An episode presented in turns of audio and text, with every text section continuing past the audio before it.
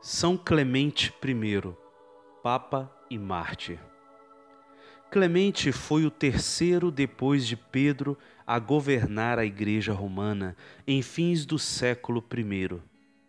Escreveu aos Coríntios célebre epístola a fim de restaurar entre eles a paz e a concórdia.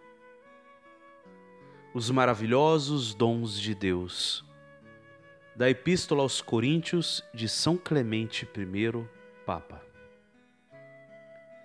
Que preciosos, maravilhosos são, caríssimos, os dons de Deus.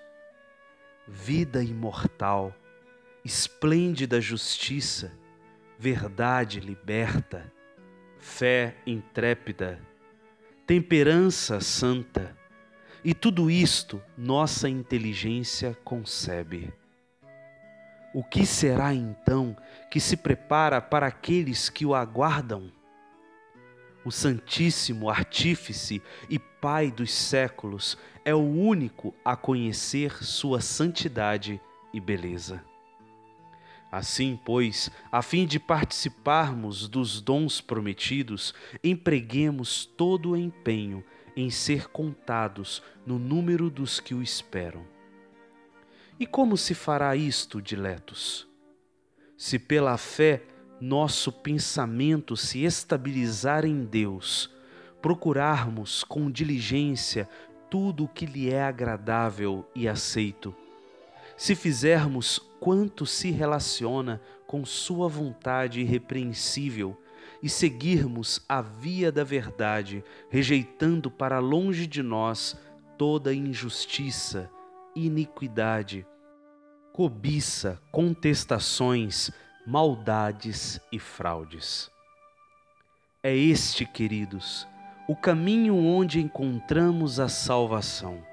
Jesus Cristo, Pontífice de nossas oblações defensor e auxílio em nossa fraqueza.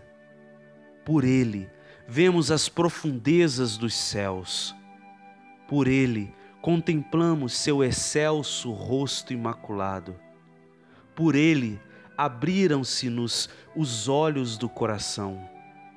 Por Ele nossa mente insensata e obscurecida desabrocha na luz. Por Ele o Senhor quis que provássemos da ciência imortal.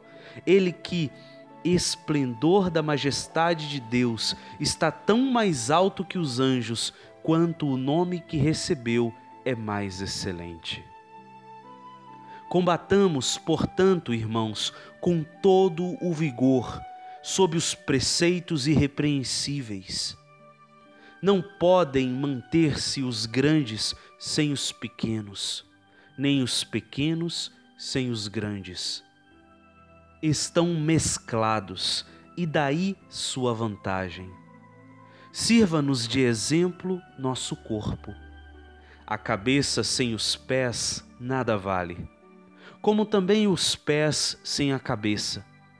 Os membros menores são necessários e úteis a nosso corpo todo. Ou melhor, todos estão bem entrosados e se sujeitam unanimemente para que todo o corpo se salve. Com efeito, nosso corpo todo se salvará em Cristo Jesus. Cada qual se submeta a seu próximo em conformidade com o dom da graça que lhe foi concedido. O forte proteja o fraco. O fraco respeite o forte. O rico dê ao pobre. O pobre agradeça a Deus por ter-lhe concedido quem o ajude em sua indigência. O sábio, não por palavras, mas pelas boas obras, manifeste sua sabedoria. O humilde não se elogia a si mesmo, mas suporte que outro o faça. Recebamos assim todas as coisas de Suas mãos.